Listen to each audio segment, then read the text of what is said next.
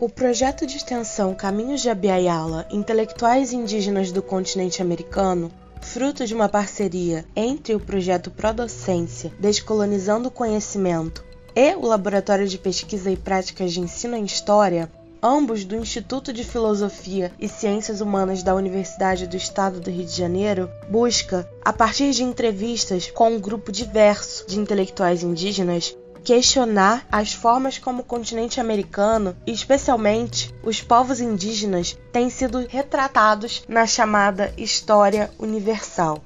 Caminhos de Abiaiala pretende tornar visíveis as ideias, lutas, histórias e propostas epistêmicas dos povos indígenas das Américas, assim como construir pontes entre a academia e o pensamento indígena, fomentando a comunicação entre os modos de existência e as práticas de conhecimento presentes nos mundos indígenas e ocidental.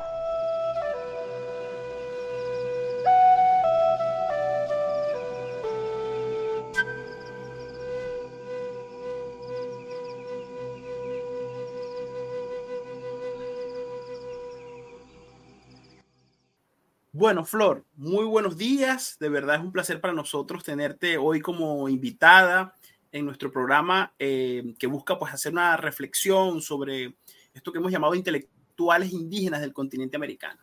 Este programa lleva por nombre Caminos de Aviala y nuestra idea es poder, eh, bueno, reunir a diferentes mm, eh, personas de América Latina que, con las cuales podamos reflexionar y tener una conversación acerca del tema de los intelectuales indígenas.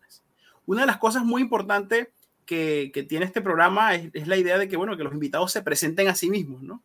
Porque decíamos siempre también que, mm, siempre estamos eh, atribuyendo identidades, colocando, eh, haciendo presentaciones y, me parece que la mejor manera de empezar este programa que busca tener una reflexión crítica eh, tiene que ver con que las personas se presenten. Así que la primera pregunta que, que tengo para ti en el programa es esa. ¿Quién es Flor? ¿Nos puedes contar sobre ti, sobre tu trayectoria eh, y sobre tu relación pues, con los pueblos indígenas y la, y, la antropología también, ¿no? Un poco en esas dos direcciones. Hachmalo, pues Hachkima igual en Iwandawaye Fidel, tiene eh, Flor Cancha Caba, tiene eh, Kimaya, Mujilem. Es un gusto, Fidel, estar aquí. Gracias por la invitación. Eh, mi nombre es Flor Canché, soy maya hablante de una comunidad maya de la península yucateca. Soy antropóloga y también lingüista. Y digamos que mi relación entre la antropología y la lingüística, pues ha ido como emparejada siempre, ¿no? Siempre en paralelo, bueno, no tanto en paralelo, yo diría que más vinculación entre las dos, ¿no? Porque yo estudio antropología, pero eh, siempre, digamos, de la mano del, idioma, ¿no? Era tanto la lingüística, sino más bien de la mano del idioma. Y después ya hago, pues, el posgrado en lingüística sin dejar la antropología de lado. Entonces, yo me considero eso, lingüista, antropóloga, antropóloga, lingüista. Eso te, te podría decir de principio. Flor, y bueno, sabes que nos están escuchando personas de diferentes lugares de América Latina, ¿no? Y nos están viendo, y también de Brasil. Entonces, em, quería como que si nos pudieras hablar un poco más de tu lugar de origen, sobre la comunidad, eh, en qué parte de México está ubicada exactamente, eh, y esa característica, ¿no? Es decir, eh, tú eres maya hablante, tu primera presentación fue justamente en maya, entonces, eh, ¿cómo es esa comunidad donde todavía se conserva la lengua maya? ¿Es común? ¿Esto no es común? ¿Es un grupo grande? ¿Es un grupo reducido? ¿Cuál sería un poco el estatus de, de, la lengua maya en México? Mira, en México eh, desafortunadamente ha disminuido mucho. O sea, la lengua maya se habla en distintos países. Uno de ellos es México. El otro que tiene más número de hablantes es Guatemala. Y también se habla en Honduras, Salvador y Belice. Pero en México, eh, puntualmente, en las últimas décadas, el número de hablantes ha disminuido, ¿no? Y te estoy hablando tanto censal, números duros, como eh, cuestión pragmática, ¿no? De lo que se puede ver y, escuchar. En el caso de mi comunidad, mi comunidad es una comunidad de un poco más de 7 mil habitantes, es pequeña, está muy cerca de la capital del estado, está 26 kilómetros al sureste de la capital. Por lo tanto, eh, uno puede ir y venir con, ahora con cierta regularidad, o sea, sin mayor problema, ¿no? Este, hace 20 años atrás era un poco complicado porque el transporte no era tan, o sea, los horarios de transporte eran complejos y eso también, eh, hago un paréntesis, me hace mudarme a la ciudad en el momento de estudiar la universidad, ¿no?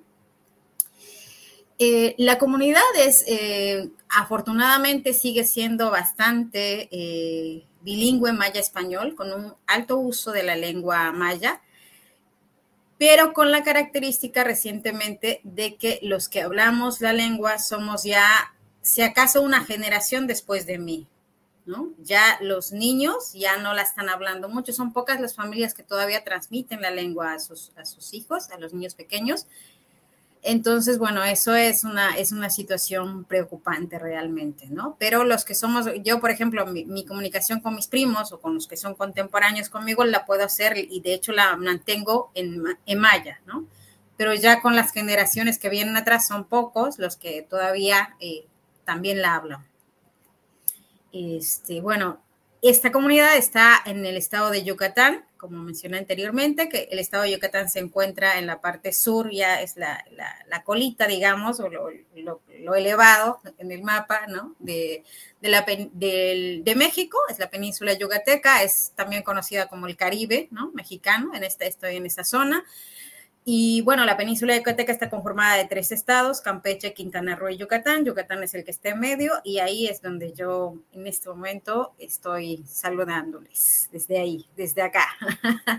Estamos conectados entonces con Yucatán. Esta es una conexión Río de Janeiro, Yucatán. Sí. Este, Flor, bueno, otra pregunta que me gustaría hacer antes de que volvamos un poco a esta, esta idea de, de, de la lengua maya en México tiene que ver con el nombre de nuestro programa, ¿no? Decíamos, hablamos de intelectuales indígenas y una de las preguntas que siempre hacemos es, ¿cómo te sientes con esa categoría? Es decir, ¿sientes que es una categoría... Te perdí. En relación a eh, poblaciones indígenas, piensas que no. Te perdí un segundo, te perdí un segundo, no te logra escuchar toda la pregunta, perdón. No, volvemos, volvemos. Tranquila que esa parte la, la editamos entonces. Este, te preguntaba Em, ¿cómo te eh, una, que una de las preguntas que siempre hacemos en nuestro programa tiene que ver con el tema de la palabra intelectuales indígenas, ¿no? Que sabemos que es una palabra, bueno, que se usa eh, con bastante frecuencia hoy, pero que no necesariamente tiene una, un, un acuerdo generalizado. Hay personas que se sienten, eh, digamos, que piensan que es una palabra adecuada, hay otras personas que no. como estamos hablando de palabras y tú eres maya hablante, esta palabra tendría una traducción al maya algo que signifique exactamente lo mismo o tendríamos otra palabra con un significado eh, diferente para algo que pudiéramos asociar a esta idea de intelectuales indígenas y después cómo te sentirías si yo dijera que Flor, maya hablante, que ha dado voz en maya a algunos libros, es una intelectual indígena. Mira, es, em, yo lo he dicho antes en, en otros espacios, ¿no? Donde ha habido oportunidad, que em, el tema de las etiquetas para mí es un tema realmente un poco no sé si complejo, pero que puede ser complejo en algún momento, ¿no? Em, en el sentido de que etiquetar te, te pone, te encasilla en un lugar. Y cuando encasillas, también apartas, ¿no? O sea, diferencias, eh, pones, das cualidades y demás, pero también apartas del resto. Y me pasó una vez, y acá lo conecto con otra experiencia, cuando em, en un evento de fotografía se hablaba ¿no? de la producción indígena, ¿no? los fotógrafos indígenas. Y yo me hacía la pregunta en ese momento de cuál es la diferencia entre el fotógrafo indígena y el fotógrafo no indígena cuando ambos usamos una cámara. Eh, conceptualizamos conectando con tu pregunta, ¿no? Y producimos una imagen. Y realmente no tenía yo como una eh, diferenciación en ese sentido realmente entre uno y otro, ¿no? Y me pasa lo mismo con intelectuales indígenas, porque em, me pasa eso porque yo no sé cómo el otro interpreta intelectual indígena. ¿no? Y ahí yo creo que ahí es el tema de los, ahí parte el, problema de los conceptos, cuando, cuando vienen de otro lado y cuando realmente no se sabe bien a bien qué es lo que se coincide como intelectual indígena, si solo se pone la etiqueta porque el que habla proviene de una comunidad indígena o por eh, la forma de producir, ¿no? Y ahí yo sí encuentro algunas, todavía eh, no me resuena tanto el, concepto de intelectual indígena, ese, ese es el punto, ¿no? Y respecto a tu otra pregunta sobre si hay una palabra en maya que eh, defina o que se pueda cambiar por intelectual indígena, ¿no?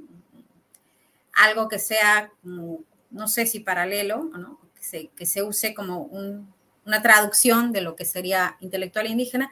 En realidad, no, o sea, habría que buscarla, habría que construirla para tener como la misma idea de lo que eh, entiendo yo que se entiende por intelectual indígena desde, este desde el otro lado, ¿no?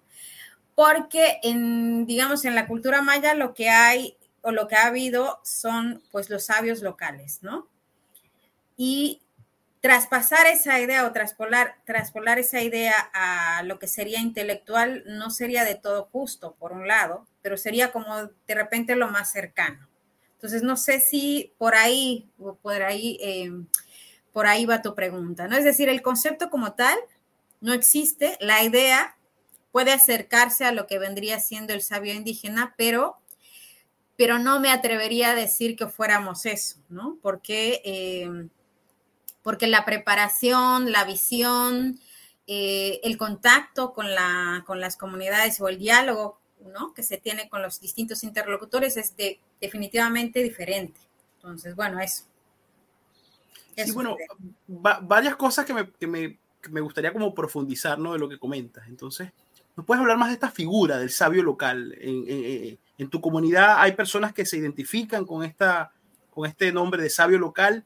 ¿Y, cómo sería, cómo se pensaría desde tu comunidad lo que es un sabio local? Mira, eh, lo que llamamos, digamos, sabio local desde el español, ¿no? Em, hay como un conjunto de personas que tienen como autoridad en la comunidad, Y entre este conjunto de personas, pues están los menes o curanderos o sabios de la naturaleza, ¿no? Y están los que tienen experiencia en, digamos, los que han podido resolver problemas sociales comunitarios y que son figuras en la comunidad. Estas personas pues son, de principio, tienen que tener el respeto de la gente de la comunidad. Y el respeto se gana justamente pues con la experiencia del día a día y eh, se complementa también con eh, la capacidad de, resolución de problemas en la comunidad, ¿no? Entonces, ahí eh, lo que ellos saben, pues no, no es solamente un tema sobre, digamos, política local o sobre economía local, sino que su experiencia abarca, pues, desde la ritualidad, desde el conocimiento de, eh, de la naturaleza, cómo sanar con la naturaleza también, ¿no? Y este, este pequeño, yo digo pequeño porque cada vez son menos, en, mi comunidad ya cada vez hay menos y ese también es un detalle que, hay que apuntar, ¿no? Este, que se va perdiendo, cuando se pierde la lengua también se van perdiendo otros conocimientos, ¿no? dentro de la cultura. Y uno de estos, desafortunadamente, es el de la figura de, digamos, el sabio local o las personas que acompañan a la comunidad, yo diría eso también, ¿no? Ok. Y, dentro de estas figuras, ¿estas figuras reciben una formación específica? ¿O cómo, o cómo piensas eh, que se forma un sabio local? Mencionabas un tema importante, el respeto de la comunidad, ¿no? El respeto de la comunidad era un elemento muy importante, pero, pero esa construcción de ese respeto, eh, no sé si, si puedes profundizar un poco en ese tema eh, y, y, cómo, cómo piensas esa, esa construcción y que además, ¿cómo lo, lo diferenciarías de, de, esta categoría que llamamos eh, un intelectual? Ya no digamos un intelectual indígena, sino un intelectual. Ya. Sí, definitivamente el tema de la formación es un, un punto, ¿no? Que diferencia, porque obviamente no hay eh, esta formación académica que tendría el, el, intelectual eh, versus el sabio o, o los o los sabios locales, ¿no? Para, para hacerlo más amplio. Y estoy usando pues la palabra sabio porque es una palabra que creo que puede extenderse un poco más hacia la Vía Yala que eh, quedar solamente en, la península, ¿no?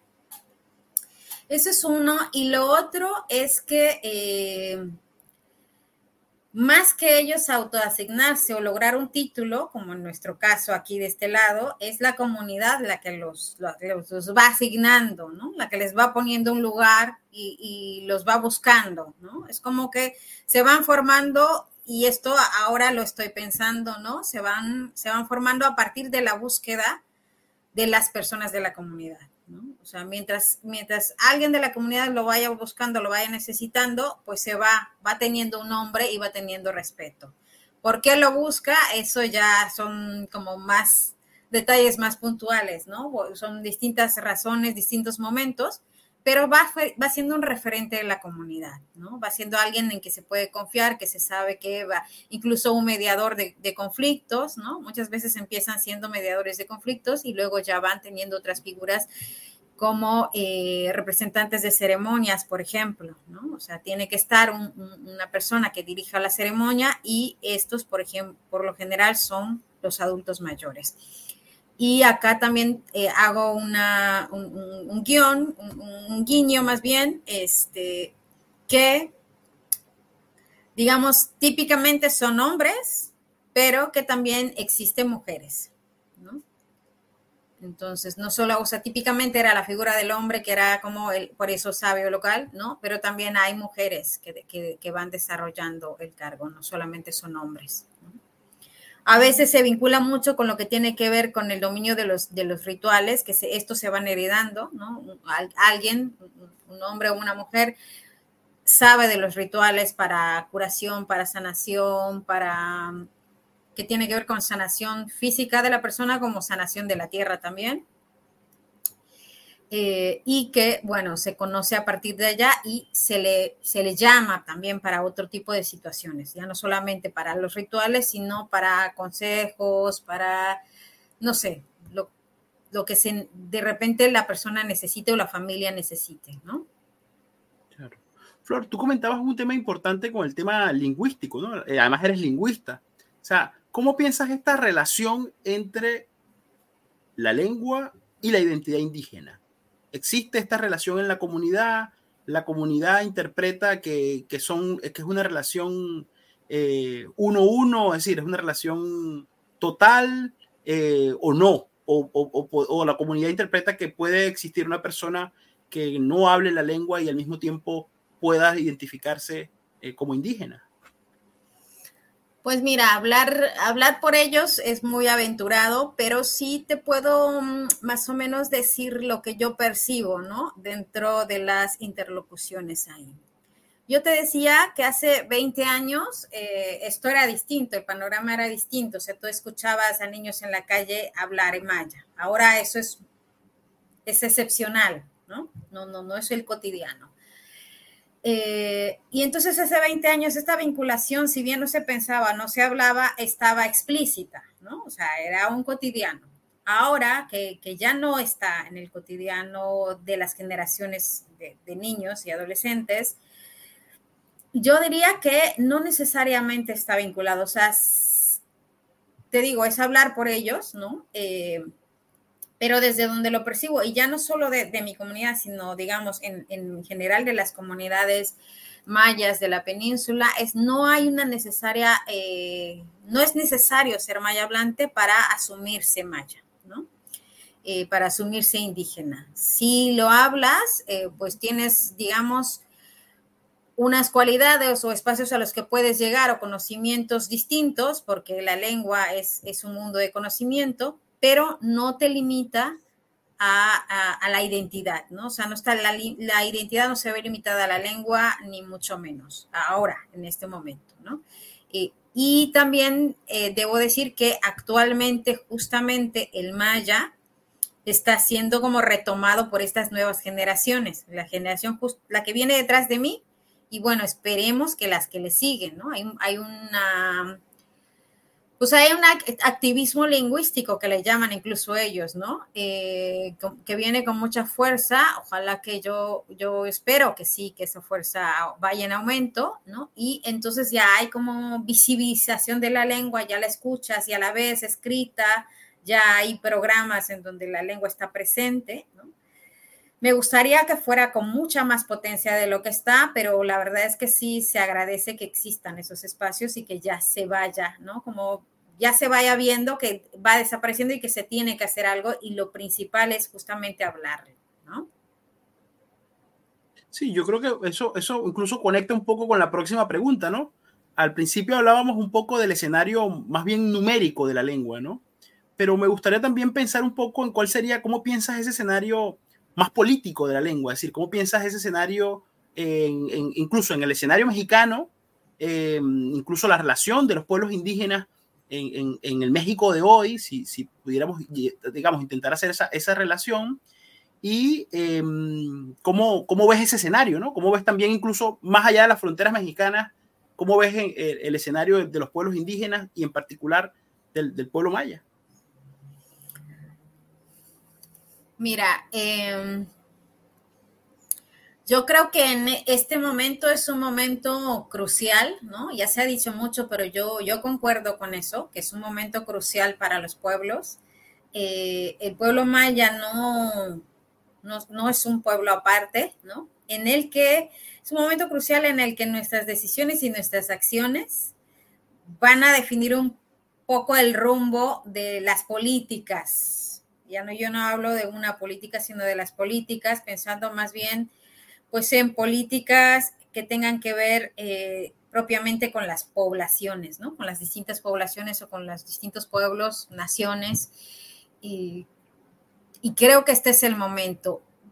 Vamos o teniendo presencia poco a poco, ¿no? Las comunidades indígenas de o pueblos originarios de México van teniendo cierta presencia, pero eh, el tema de la política dura, sabes que es un espacio, eh, aunque se diga de puertas abiertas, siempre de puertas cerradas para los pueblos originarios, ¿no? Entonces, entrar ahí, penetrar ahí, realmente penetrar es, es difícil, ¿no? Más bien es buscar como caminos alternos y pensar en alternativas. De hecho, hay como pueblo maya yucateco hay como resistencias, lo que hay son resistencias, eh, luchas por el territorio, luchas por la lengua, luchas por la identidad. Pero ah, yo quiero aprovechar también mencionar eh, lo que ocurre con las comunidades de Oaxaca, ¿no? Que ahí hay, un movimiento distinto en el que eh, incluso más abiertamente subversivo, ¿no? Que, que ojalá que ese movimiento pueda contagiarse a otras, a otras nacionalidades. Y lo, que estoy diciendo es eh, que ellos ya no se asumen o ya no quieren eh, tener como relación directa con lo que es el Estado, ¿no? El Estado nacional. Y están buscando otras formas de relacionarse con él, con el Estado, ¿no? Más autónomamente o desde su propia autonomía, ¿no? Y que eso ocurre aquí, pero de una forma distinta, porque lo que te digo son movimientos de, eh, resistencia, de reclamo, de espacios, pero que realmente em, yo siento que todavía necesitamos un poco más de empuje. Y si tú tienes la fórmula, este, te lo vamos a agradecer. Sí, es difícil. Eh, eso, eh, digamos, yo, yo a veces he pensado en eso, porque en, un pasado eh, lejano y no tan lejano, estos movimientos tenían como más, más presencia, ¿no? Y a veces me quedo pensando que a lo mejor nuestras luchas ahora no son tan visibilizadas y es posible que nosotros no querramos que sean visibilizadas ahora, ¿no? Eso es algo que que imagino, que pienso, que, que, me resuena por allá atrás, ¿no? De que a veces la visibilización no es tan buena en cierto momento, ¿no? Y puede ser que eso esté ocurriendo. Yo quiero pensar que eso es. Estamos dejando ver algunas cosas, pero todavía no es momento de que se vean otras. Quiero pensar que estamos construyendo, ahora este, aludiendo a, a lo que antes dije que no, ¿no? A esta, esta parte de los intelectuales, ¿no? A esta parte de los pensadores que me gusta más, a esta parte de, la, de este grupo de personas que estamos ya conscientes y estamos reflexionando sobre las situaciones, que estamos haciendo algo mucho detrás de bambalinas, si lo quieres, si lo quieres este, pensar así, ¿no? Y, y un poco, bueno, pensando en la visibilidad, ¿no? Uno siempre recibe muchas noticias, por ejemplo, del Ejército Zapatista de Liberación Nacional, y, y, las acciones. Creo que incluso semanas atrás hubo pues como un gran movimiento nacional. Em, quería como, como preguntarte pues cómo, cómo, cómo, cómo ves esta, esta, esta parte pues del movimiento eh, en México, ¿no? O sea, si, si, si, digamos, la visibilidad que tiene el Ejército Zapatista de Liberación Nacional es una cosa que piensas que es positiva o, o, cómo piensas esta, esta relación eh, de, visibilidad con relación al resto de los pueblos indígenas en México? Hmm. Mira, yo creo que, o sea, el ejército nacional, o sea, el ejército zapatista no es reciente, ¿no? Tiene ya sus décadas de, presencia, de lucha, y creo que eh, la visibilización de, pues de la lucha, de los diálogos que ellos puedan establecer es, es buena, ¿no? Eh, siempre es buena. Yo cuando digo hay una parte que todavía no se visibiliza, no estoy negando que más adelante se pueda visibilizar o se tenga que visibilizar, ¿no? Eh, yo creo que sí, yo creo que la presencia de ellos incluso invita justamente a eso, ¿no? a, a, a, mostrarse, porque por mucho tiempo también uno se queda callado o no se muestra, ¿no? Eh, y cuando ya, ya tienes que decir eh, en la forma en la que te pueden escuchar, porque es eso, no es que no tengamos que decir, sino hay que buscar las maneras en las que ser escuchado, ¿no? Eh, pues entonces adelante, hay que ir probando también y yo creo que el ejército ha estado probando y, ha funcionado eh, en algunos momentos este diálogo, ¿no? Eh, la lucha no se termina, eh, por supuesto que no. leía por allá algo de, aunque logremos la lucha, no me acuerdo dónde, fue por estos días, ¿no? Este, difícilmente va a ser reconocida que logramos la, alguna batalla, ¿no? O sea, porque del otro lado no conviene decir que se ha ganado la batalla, ¿no? Este, entonces, pues las luchas van a estar y una de las luchas justamente yo creo que es tener un lugar, una presencia, ¿no? Eh, que a partir de la presencia también una agencia, ¿no? Esto, esto yo creo que sí, sí va acompañado, ¿no? No, no niego, no niego que, eh, de hecho, es, puede ser muy, muy bondadoso para los pueblos originarios el tener presencia, ¿no? En los medios. Ahí ya, ya lo que pase cómo se presente, qué pase en estas visibilizaciones, cómo se presenten los diálogos, eh, cómo sea la crítica detrás, eso ya, eso ya es otro tema también, ¿no? Pensábamos justo en eso, ¿no? Que siempre hay un discurso en tema de la relación de los pueblos indígenas con la naturaleza, ¿no? Incluso con las formas de habitar el espacio, con las formas de habitar el planeta, ¿no? Vivimos un mundo que, que de cambios industriales fuertes, eh, de, calentamiento global. Eh, y, pensaba esto, ¿no? Es decir, ¿cómo piensas esta, esta eh, relación de los pueblos indígenas con la naturaleza, del pueblo maya con la naturaleza, y cómo, digamos, mirar un poco hacia, hacia las ideas y planteamientos del pueblo maya pueden ayudarnos a pensar, pues, otras formas de habitar el planeta, otras formas de relacionarnos con, con la naturaleza. No sé si, si esta pregunta te, te, Sí, sí, sí, sí, me hace mucho sentido. Y, y creo que sí, o sea, a mí eh, el tema de convivir con la naturaleza es pues algo que, mm, digamos, con lo que uno crece, ¿no? Eh, hace algunos años justo llegó un amigo de, otro país y una de las cosas que me dijo es, ustedes hacen sus casas entre los árboles, ¿no? Una cosa que yo no, de lo que no me había percatado tanto eh, pero que me gustó mucho que lo notara y sobre todo que lo dijera, ¿no? Ustedes hacen sus casas entre los árboles, ¿no? Eso, eso fue como, como decir, ah, no me había fijado tanto de eso, no sería consciente en este momento, ¿no? Antes sí que lo había visto, pero hace mucho que no lo veía, ¿no? Y, y, que, y que alguien externo lo pueda ver todavía en estos tiempos, te dice mucho, ¿no? Y es que sí, eh, digamos, de principio las casas, las casas tradicionales, que, ya también hay que decir que son cada vez menos, la mía se quemó hace unos años, eh, son hechas con la naturaleza, ¿no? Son hechas de barro, son hechas de, hojas de guano, de palma, de zacate, ¿no? Este, de maderas especiales. Y entonces tú, tú, tú estás protegido con una casa que es la naturaleza en sí, ¿no? Eh, ahí ya tienes algo. Entonces, para construir las casas había que cuidar mucho esa naturaleza que te da la casa, la figura de la casa, pero alrededor de la casa también ahí tienes muchos árboles que la protegen, ¿no? Y en ese sentido, por supuesto que sí, eh, existe la preocupación también del tema del medio ambiente, ¿no? O sea, ya pues las casas ya no son como antes porque pues la sociedad ha cambiado, los ritmos han cambiado, eh, aumenta la pirotecnia. No tengo nada en contra de la pirotecnia, pero cuando afecta a tu casa sí que la tengo, ¿no? Este.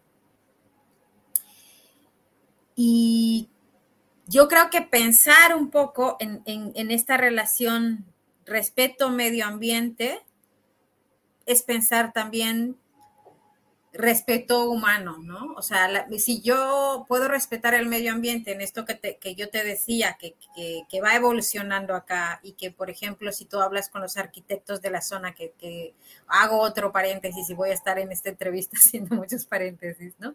Este, medio Yucatán ya se vendió a, a, las, a las a las empresas constructoras, ¿no? Y, los diseños no tienen mucho que ver con los diseños tradicionales de la zona, ¿no? este, el Caribe, propiamente el, Caribe, este, pues está muy alejado de lo que, de lo que sería como un, diálogo entre las construcciones y la naturaleza, ¿no? Este, se, extrae de allá, pero, pero, pero no se respeta como, como se respetaba antes, y eso, y eso realmente afecta, ¿no? Y ahí hablamos desde, desde cuestiones de ritualidad, de cómo, de cómo entrar a esos espacios territoriales, ¿no? Y, pedir, y permis, pedir, permiso, perdón, hasta cómo el hecho de ya la construcción, independientemente del permiso, que, que, no lo estoy dejando fuera, pero pues así sucede ahora, este, cómo estas nuevas construcciones afectan, ¿no? Este, tanto cemento, eh, ya incluso se toman todos los árboles y entonces se hace la construcción y después entonces se empiezan a plantar árboles, que es diferente a lo que yo te decía, ¿no? Que tú buscas un espacio dentro de los árboles y entonces construyes. Esto, esto para mí siempre fue terrible, porque aquí yo ahora estoy en la ciudad este, y cuando yo llegué a la ciudad y veía estas, estos grandes planos, ¿no? Este, sin árboles y después de repente levantando edificios y después de los edificios entonces vemos dónde ponemos un arbolito, sí impacta al principio porque, porque tú estás entre árboles y entonces ahí buscas un espacio y pones la casa, ¿no? Pero esta idea de estar tumbando árboles se está expandiendo, o sea, ya, ya, ya no es que permanezca lo anterior, sino que se expande esto otro y esto sí afecta, porque si con solo este ejemplo, ¿no? De pensar en cómo construir edificios manteniendo el mayor número de árboles posible. Eso ya, ya está hablando de oxígeno, ¿no? Ya está hablando de, liberación de carbono en el espacio. Entonces, es decir, de, purificación más bien, ¿no? Y, cuando no se hace, pues afectas, afectas mucho. y plantar un nuevo árbol no, no, o sea, sí, hay muchas campañas de reforestación, pero ¿por qué en vez de reforestación no hacemos lo inverso? Que no sé cómo se llamaría, ¿no? Este, pero hacemos lo inverso, o sea, no reforestemos, más bien no, no talemos árboles, ¿no? Claro, claro. Y, en este activismo que, que, identificas en, en las nuevas generaciones mayas, tú hablabas del activismo lingüístico, ¿no? ¿Hay también un activismo ambiental? ¿Está, ¿Hay algo vinculado a esto o, o, o, piensas que solo está más en el plano lingüístico? Está más hacia el plano lingüístico, ¿no? Eh, lo que sí hay de repente es que sí están vinculados, mira, no está tan así, es decir, que no hay campañas de, eh, de no tala de árboles propiamente que, esté, que se esté dando eh, a partir de la lengua. Pero lo que sí ha habido, tú estarás enterado porque pues creo que no hay parte, bueno, no sé, este, del tren, de la construcción del tren Maya, ¿no? Que es algo que ahora está aquí, que ha estado por algunos años y que particularmente Yucatán ha luchado mucho porque esto no se implemente, pero incluso teniendo eh, a la ley de nuestro lado, el, el, curso de las vías está, ¿no? De hecho, ya llegaron los primeros vagones, etcétera, etcétera, y eso ha destruido mucha naturaleza. Y en ese sentido, sí que las, eh, los activistas de la lengua han participado en algunas de estas luchas eh, para salvar o en protesta de la tala de árboles de la zona por donde está cruzando las rieles, ¿no? Porque pues tiras árboles, afectas a la fauna, este, desafortunadamente aquí también se han afectado pues cavernas, cenotes, ¿no? Fuentes de agua bajo la tierra. Entonces, sí que ha habido esa vinculación. Digamos, no en protesta directa, pero sí se ha vinculado. Y eso, eso es importante, ¿no? Eso es importante porque entonces ya no es solo la lucha por la lengua, sino que se va, se va abriendo a la lucha del territorio, ¿no? A la lucha por el territorio y a la lucha también por el agua, porque también tenemos, eh, como en la mayor parte del mundo, empezamos a tener, a visibilizar, no a tener, a visibilizar el problema del agua, ¿no? del agua pura, limpia, bebible por, este, pues por empresas que vienen aquí y que están, y que están contaminando las fuentes de agua, ¿no? ¿Qué piensas de esa paradoja, no? Justo te lo iba a preguntar, ¿no? De que eh, el tren justo se llama el tren Maya o lo llaman el tren Maya, ¿no? Y eh, básicamente es, todo, es todo lo contrario a lo que pudiera representar la cultura maya en el sentido de su relación con eh, la naturaleza, con los árboles. ¿no? Sí, em, pues desde el principio el pueblo maya no ha estado, o sea, claro que hay sus, ¿no? No voy a, no podemos, nunca se puede hablar de una cosa global completa generalizada, ¿no? Hay quienes, pues sí, ven más el lado del progresismo, este, y entonces están a favor o pudieron vender una tierra bien y entonces están a favor, pero la mayoría de la gente que perdió sus tierras o a las que les compraron sus tierras, pues de principio ahí ha habido una extracción de territorio terrible, ¿no? Este, eso, uno. Y después, em, pues claro, el nombre es un nombre que vende, o sea, es, como todo lo que lleva el logo de cualquier em, comunidad indígena originaria de cualquier parte del mundo, que es, si es, es, algo que vende, entonces se usa, pero a expensas de lo que pueda pasar con el pueblo, con el territorio, con este, las fuentes, los recursos naturales, etcétera. Y en el caso del tren Maya es exactamente eso. El tren Maya se llama así porque cruza por un territorio que es maya, pero no porque beneficie a la comunidad maya ni porque respete este, el territorio maya, ¿no? O sea, de principio podemos hacer una encuesta para preguntar cuánto de ese territorio abarcado, que son miles de, kilómetros, este, en algún punto ahí se hicieron rituales para pedir permiso para entrar, ¿no? ¿Cuántas veces eh, sucedieron algunas señales que, como mayas podemos identificar, pero que claro, que como la gente que está trabajando allí mayoritariamente no tiene idea, sucedieron cosas que, que avisaron que no, era, que no era bueno construir allá las rieles y que no se le hicieron caso, ¿no? Eh, ¿Cuánta de la gente que está trabajando ahí eh, realmente es, es, eh, digamos, remunerada efectivamente, ¿no? Y va a tener, o cuánta de la gente que se va a contratar va a tener una remuneración digna, pensando solamente en el que, en que el espacio territorial en el que está es su espacio por derecho histórico y por derecho simbólico y por muchos otros derechos, ¿no? Este, eso no está, o sea, eso, eso, es totalmente, o sea, ya, sabemos cómo funciona el capitalismo, ¿no? Este, y, sí hay todavía luchas, pero te digo, no, desafortunadamente no han tenido la fuerza eh, que, que, nos gustaría como pueblo, ¿no? Eh, no ha dado la primera vuelta la, la rueda del tren, pero ya han llegado los, los vagones, entonces sí, es realmente una contradicción muy absurda y que desafortunadamente pues está el peso del, el peso de, digamos, la economía, el turismo y demás está ganando frente a otro, ¿no? O sea, el, territorio La lucha por el territorio no, no está siendo escuchada, o sea, las voces que reclaman territorio no están siendo escuchadas, ni, ni desde los, los rituales que yo te mencionaba antes, ni desde ahora pensando solamente en el, en el tema neoliberal o capitalista, ni desde la remuneración por el territorio. O sea, es, es, extracción del territorio y, punto, ¿no? O sea, ahora aquí va a pasar el tren y tú búscate la vida por otro lado, ¿no? Casi, casi. Entonces, pues sí, hay, mucha, hay muchos absurdos ahí.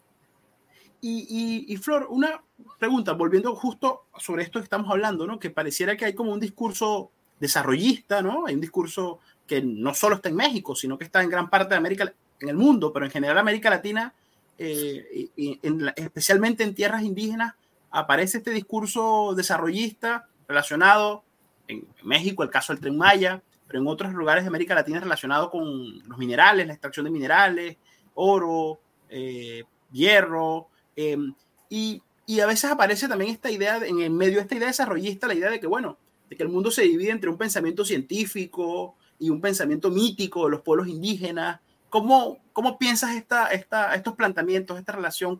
qué, qué, respuesta le darías tú a esta, a esta dicotomía planteada en que hay un pensamiento científico y hay un pensamiento mítico que sería el de los pueblos indígenas? Sí, bueno, es que en es fácil este, hablar desde las dicotomías, ¿no? Lo bueno, lo malo, lo blanco, lo negro. Eh, pero a mí me gusta más hablar de matices, ¿no? Eh, por algo también me gusta la fotografía por los tonos distintos de grises que uno puede encontrar, ¿no? Cuando va apareciendo la imagen. Y, y yo creo que la vida debería verse así, ¿no? En sus distintos matices. Y bueno, no soy la única que, lo cree, ¿no? Afortunadamente ya hay pensadores tanto de, los grupos este, originarios como de otros. Eh, y creo que por allá es donde habría que buscarle. A mí esta dicotomía, y por eso al principio te decía esto de intelectual indígena, ah, no porque te, segrega por un lado, ¿no? Eh, y a mí me gusta más pensar en, la relación entre uno y otro, ¿no? Entre espacios distintos y, matices. Entonces, pensar que eh, como pueblos indígenas estamos negando el desarrollo, que no el desarrollismo, este, es equivocado, ¿no? O sea, no, es eso. Pero sí eh, pensar el desarrollo desde los pueblos indígenas es distinto a cómo se piensa desde el otro lado, ¿no? Porque para, los pueblos indígenas es importante y ahora sí me atrevo a, decir que en, nuestra gran mayoría, por si no en la generalidad de los pueblos indígenas, para nosotros es importante el respeto al espacio, el respeto a los cuerpos, ¿no? Y eh, una vez que está eso y que buscamos como el punto o que se puede lograr el punto de equilibrio, entonces viene lo otro, ¿no? El cambio, no estamos negados al cambio, o sea, mírame a mí, o sea, típicamente no estoy vestida ni peinada, ¿no? Como se esperaría que, una malla estuviera, ¿no? Porque no estamos negados al, cambio, pero queremos que esos cambios afecten en el sentido, eh, digamos, eh, de, daño, afecten lo menos posible, porque las afectaciones siempre están cuando hay cambios, también lo sabemos, lo menos posible los territorios, la cosmovisión, la ideología, ¿no? O sea, creemos, creemos que sí es, es, es eh, se puede lograr hacer el desarrollo sin eh, sin menoscabo de los pueblos originarios. Es decir, no hay que quitarle la lengua al territorio para que el territorio se desarrolle y para que la otra parte también pueda estar. No hay que dejarlo sin tierra, o sea, no es necesario dejarlo sin tierra para que la otra parte que tanto quiere desarrollarse en los términos de Occidente se desarrolle, ¿no? Este, no, no, no tienes que quitarle todo el agua porque no se comparte el agua, ¿no? O sea, ok, no es, no es solo de, los pueblos originarios porque el, el, agua es planetario, ¿no? Pero no te tienes que agenciar de él y después vendérmela, ¿no? Que es lo que está ocurriendo, que es lo que ocurre también con los minerales, ¿no? Entonces, no es que estemos negados al desarrollo, sencillamente que las formas en las que está llegando el desarrollismo son agresivas y no respetan. Y eso es, es a lo que nos oponemos, ¿no? Y por otro lado, eh, la ciencia la ciencia se define desde Occidente, pero no es que no exista del lado de, las comunidades indígenas, ¿no? Este, se conocerá de otra manera, no tendrá ese nombre, eh, se, se heredará el conocimiento científico de otras maneras, pero hay muchas culturas y la maya es una de ellas que tiene el desarrollo científico desde, desde los tiempos, ¿no? O sea, hablamos de las matemáticas, hablamos de la astronomía, hablamos podemos hablar de muchas cosas, incluso la medicina, ¿no? Este, pero que no tienen ese nombre porque, pues bueno, tenían otros nombres porque estaban en otra lengua y que eh, el, nombre de ciencia o el nombre de la astronomía que acabo de mencionar, ¿no? Tiene su nombre por otro lado y entonces ahora lo que, lo que se hace de este lado no es, ¿no? Y estoy mencionando eso como, como, como ilustrativo porque es lo que más se conoce y lo, que, y lo que se conoce de los dos lados, ¿no? Pero hay otras cosas que no son mencionadas o que son poco conocidas que también podrían entrar en lo que se llama ciencia de este lado y que, y que no son vistas como eso, ¿no? Y que y yo siempre, siempre me he peleado con esta idea de los saberes, ¿no? Este, justamente eh, ayer estaba leyendo un texto en el que hablaba de lo de la ciencia y ahora que ya toman en cuenta los saberes, ¿no? O sea, ¿qué es la ciencia? ¿No es un saber? Pregunto yo, ¿no? empecemos por allá. Entonces, si no es un saber, ¿de qué estamos hablando cuando decimos que es ciencia, ¿no? Si decimos por saber. Entonces, bueno, eso. Piensa que esa, esa terminología, no sé si, si, si pudiéramos profundizar en esa dirección, ¿no? Es decir, esa terminología que busca como separar y decir, bueno, esto es ciencia y esto es saber, o esto es... Eh, eh, sí, me gustaría como escucharte un poco más sobre, sobre esta, esta, esta dicotomía. ¿Qué te hizo pensar ese texto que decía que hacía esa separación entre ciencia y saber, por ejemplo? Mira, primero ah, no sabía si me daba risa o me daba coraje, este, cuando estás ahí, ¿no? En el punto medio. Eh, porque yo decía, ajá, ¿qué es lo que ha pasado? Que yo, yo es lo que he visto, ¿no? La ciencia, por, hacer la dicotomía así por ahí dura, la ciencia descubre un saber y entonces se apropia del saber y lo hace ciencia, ¿no? Antes de, antes de que lo descubra, eso solo era un saber.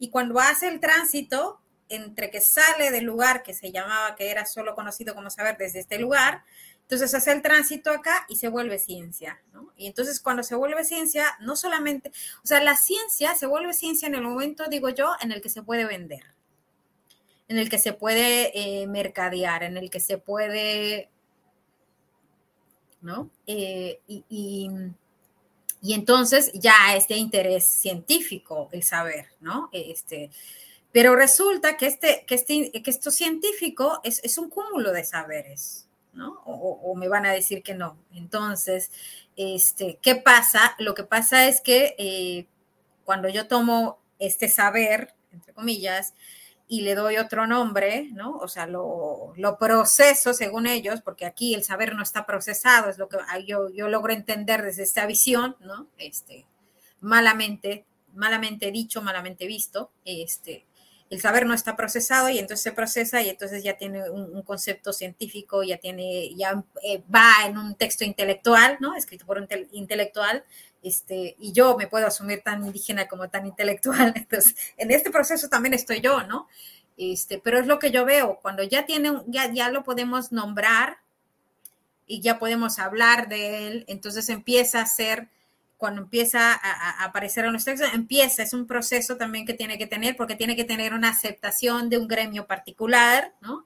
Y tiene que entrar a un mercado, eh, a un mercado intelectual un mercado capitalista a un mercado que lo acepta y que, y que, y que entonces dice, ok, esto, esto parece interesante, ¿no? Esto, esto nos da algo, alguna idea y entonces ya es, ya es científico, ya deja de ser saber y, pero nunca dejó de ser lo que era, o sea, la esencia estaba allá, o sea, esto también era científico, ¿no? Pero en la comunidad indígena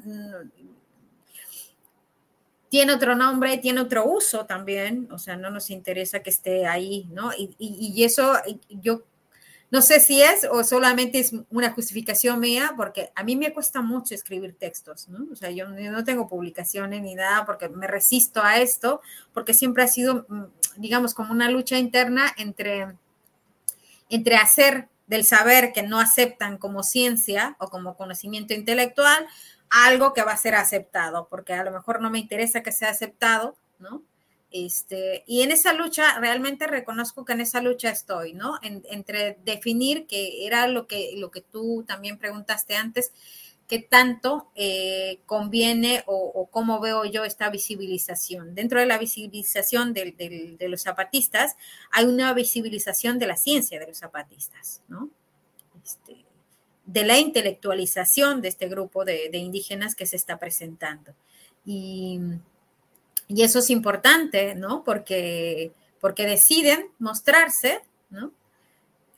Y decide mostrar todo, muestran el intelecto, muestran la ciencia que tienen allá. Lo que pasa es que de eso no se habla mucho, se habla de la lucha de los zapatistas, ¿no? Pero esta lucha, esta lucha es una lucha intelectual también, ¿no? Es una lucha que está pensada y que tiene el concepto del caracol no es un concepto que viene de, del occidente, o sea, está pensado desde el pueblo indígena y ya es un concepto, ¿no?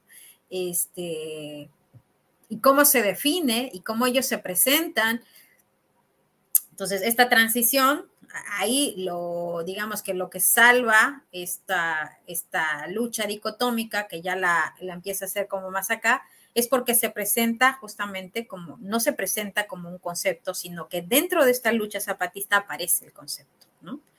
Entonces, eh, y por eso yo digo, bueno, no es una dicotomía, o sea, el, el concepto existía y se manejaba y, y tenía funcionalidad, además, porque hay muchos conceptos que no funcionan para nada. Este concepto sí.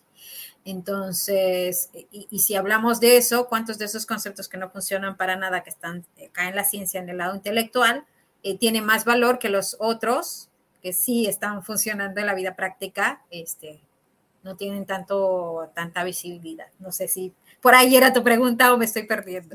Sí, justo cuando te escuchaba hablar, me, vino a la mente una frase que a mí me marcó mucho cuando leía una entrevista que le hacían al, a su comandante y su gente Marcos, ¿no? Que él decía que él había ido a, a, transformar a los indígenas en marxistas, él, un profesor de filosofía, y resulta que los indígenas lo transformaron a él en indigenista, ¿no? Y, hacía esta, esta dicotomía un poco, pues podría servir como para pensar entre, entre los planteamientos dicotómicos y, cuando alguien se toma la tarea de escuchar al otro, puede terminar pues pasando todo lo contrario. Quien, quien fue a, a volver a los indígenas marxistas terminó él transformándose pues al pensamiento de los... Claro, y lo que yo te decía de los matices es, es justamente un poco por allá, porque él no deja de ser filósofo, no deja de ser quien es, pero ahora ya también conoce esta otra parte, ¿no? Y puede hacer, puede hacer un balance de sí incluso de su pensamiento, porque es eso, o sea, yo no niego por, ningún, en ningún momento lo que conozco de un lado y lo que conozco del otro, ¿no? Sino que trato de eh,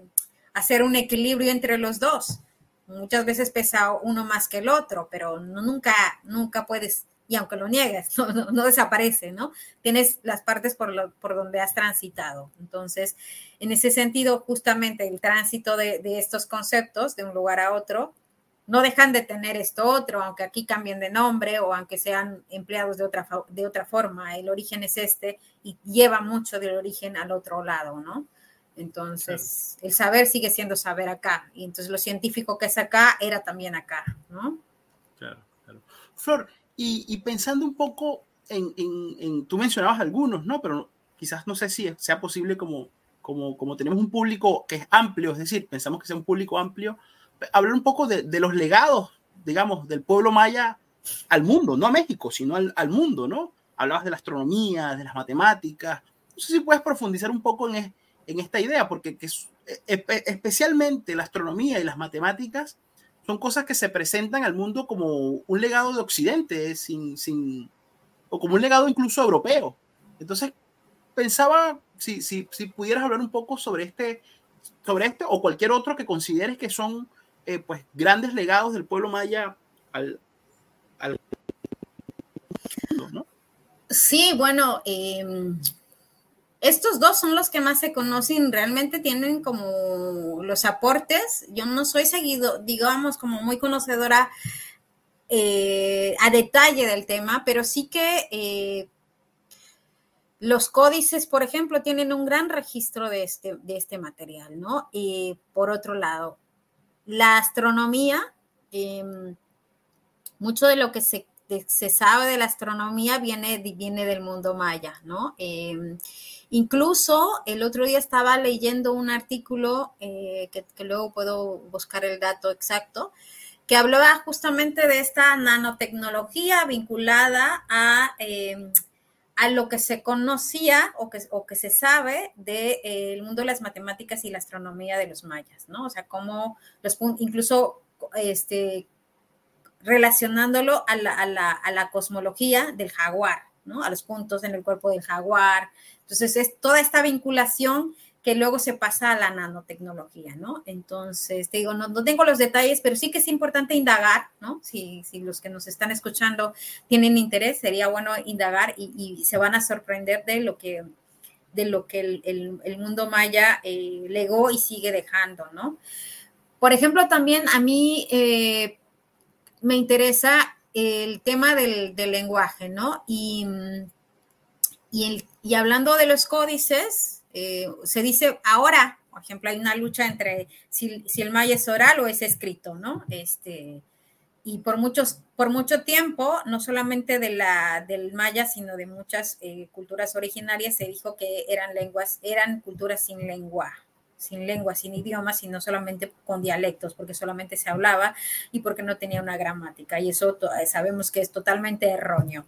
Y en muchos casos, como el caso del maya, eh, no solamente tiene una gramática, sino que además se escribía desde mucho antes, ¿no?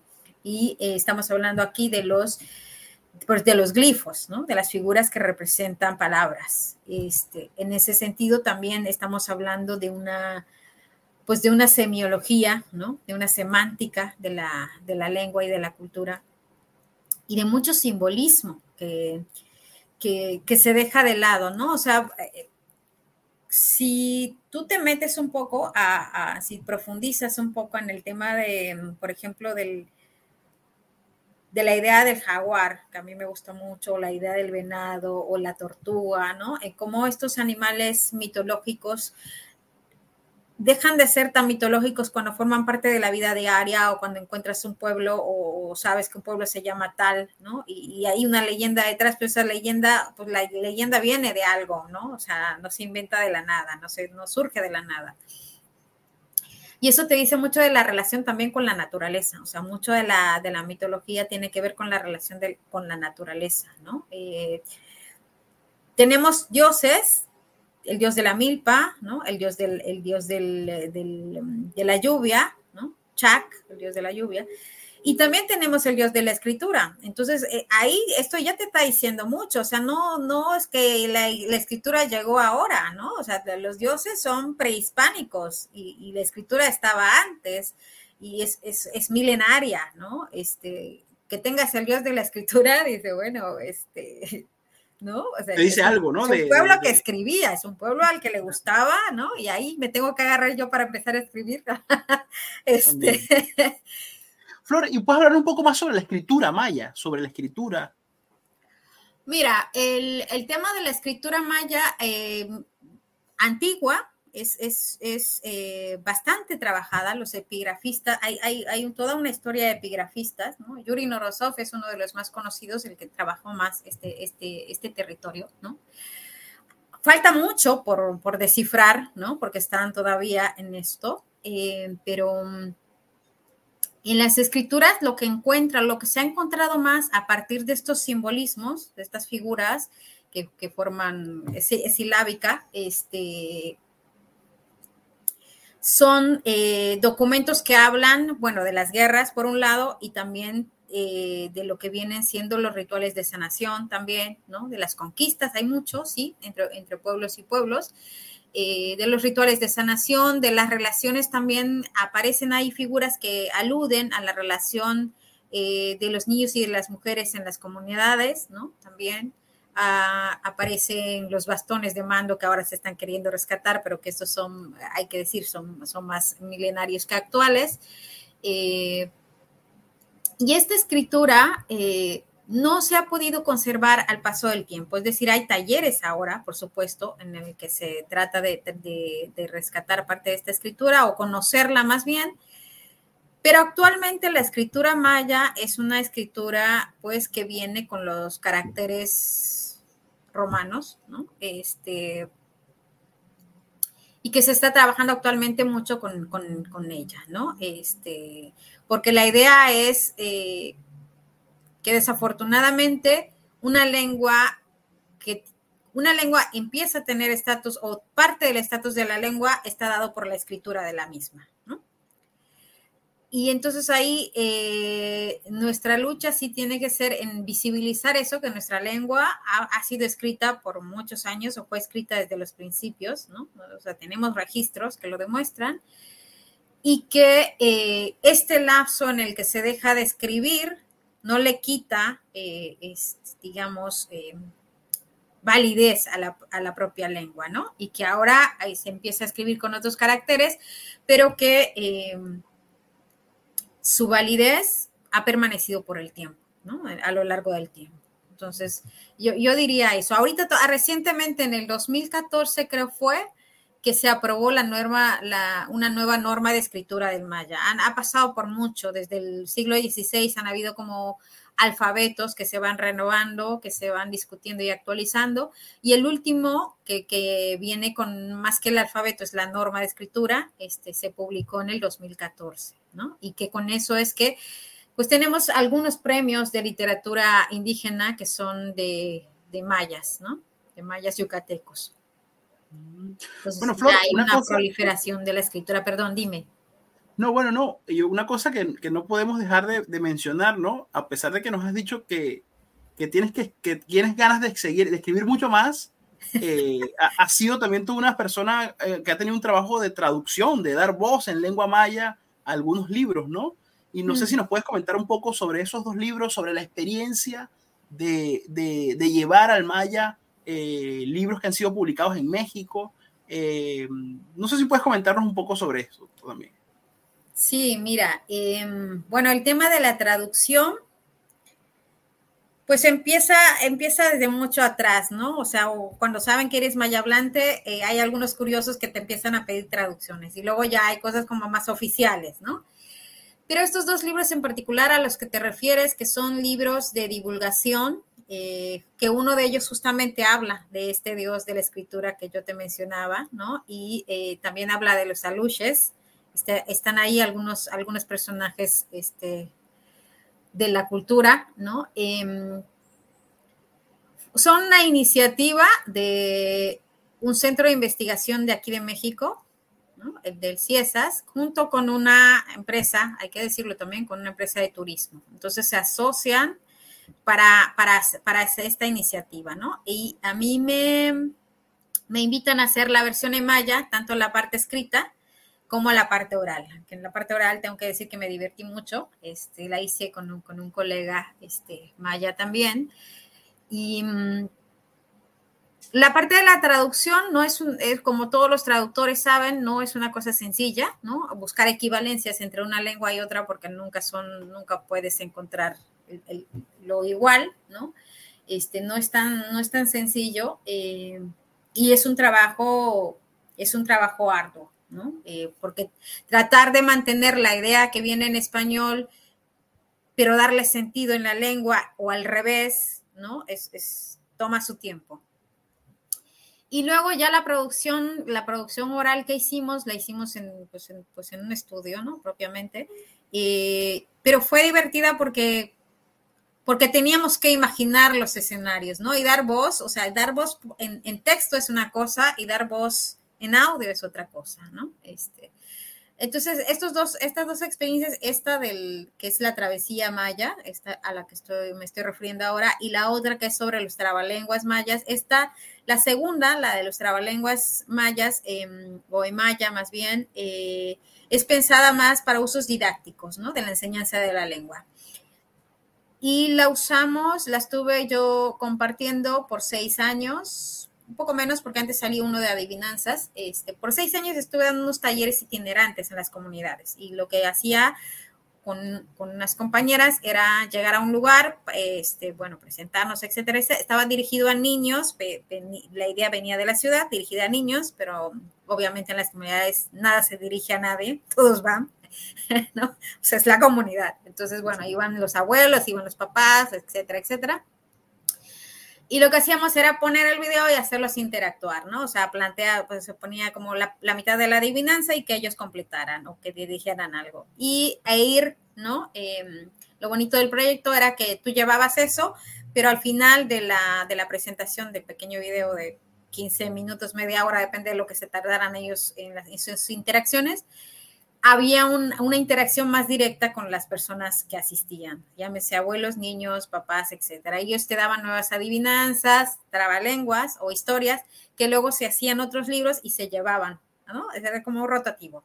Entonces, esta parte de, los trabalenguas, pues fue la idea de ponerle audio a las, a las adivinanzas, que ahí al final se decidió que fueran unos niños, que me pareció muy acertado, que le, que le dieran voz, ¿no? A las adivinanzas. Y la parte de, los trabalenguas, pues la hice yo. Y es eso, ¿no? Es llevarlo primero a partir de estos talleres y después pues ya se usa en varios, en varios espacios en los que se está aprendiendo la lengua o se, les, se está revitalizando o sencillamente se quiere pues, poner un momento y escuchar, ¿no? Este, y, repetir, porque sí, sí, por los trabalenguas, sobre todo si lo estás aprendiendo, sí, sí requiere que tu lengua se destrabe bastante, ¿no? Bueno, Flor, ya estamos llegando al final ¿no? de, esta, de esta entrevista y mm, me gustaría, si es posible, que nos des un mensaje pues final y también, si es posible, eh, que, que, lo hagas en maya y en español para que quienes nunca han escuchado la lengua maya, que te escucharon al principio un poquito, puedan este, cerrar este programa escuchando, escuchando la lengua maya y escuchando una, una nueva lengua que probablemente muchos no, hemos, no habían escuchado antes. ¿no? Claro. Eh, chansik wala eh, tene bashin kati wale es que mak tupsik tang mak tupsik kahal washuluk tanik tane mak patik tanik tumen kank patane patik ya batu pach patik lung patik pishkusta kupata shan ushot puksikal washuluk atange mo haulat anik wahawat ange chankash tubel akat anik pues me despido de ustedes. Muchas gracias por el espacio. Eh, yo los quiero invitar a todos los que hablamos lenguas originarias que sigamos hablando la lengua porque al momento de dejar, de hablarla, dejamos también parte de nuestro territorio, parte de nuestra cultura y parte de nuestro corazón. Si por desafortunadas situaciones de la vida ya no hablamos la lengua originaria, pero tenemos la oportunidad de hacerlo, de reaprenderla de luchar porque se hable, eh, los convoco a que lo hagan. Y a quienes no hablan ninguna lengua indígena, los sumo a aprenderla, a escuchar nuestras voces. Gracias. gracias a ti, Flor, gracias a ti, de verdad, por, por, por, por, el, por el tiempo y por este bello mensaje, de verdad.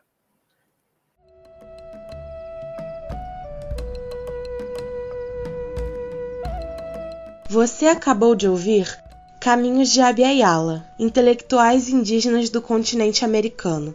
Esperamos que tenha gostado e não deixe de conferir os novos episódios. Tchau, tchau.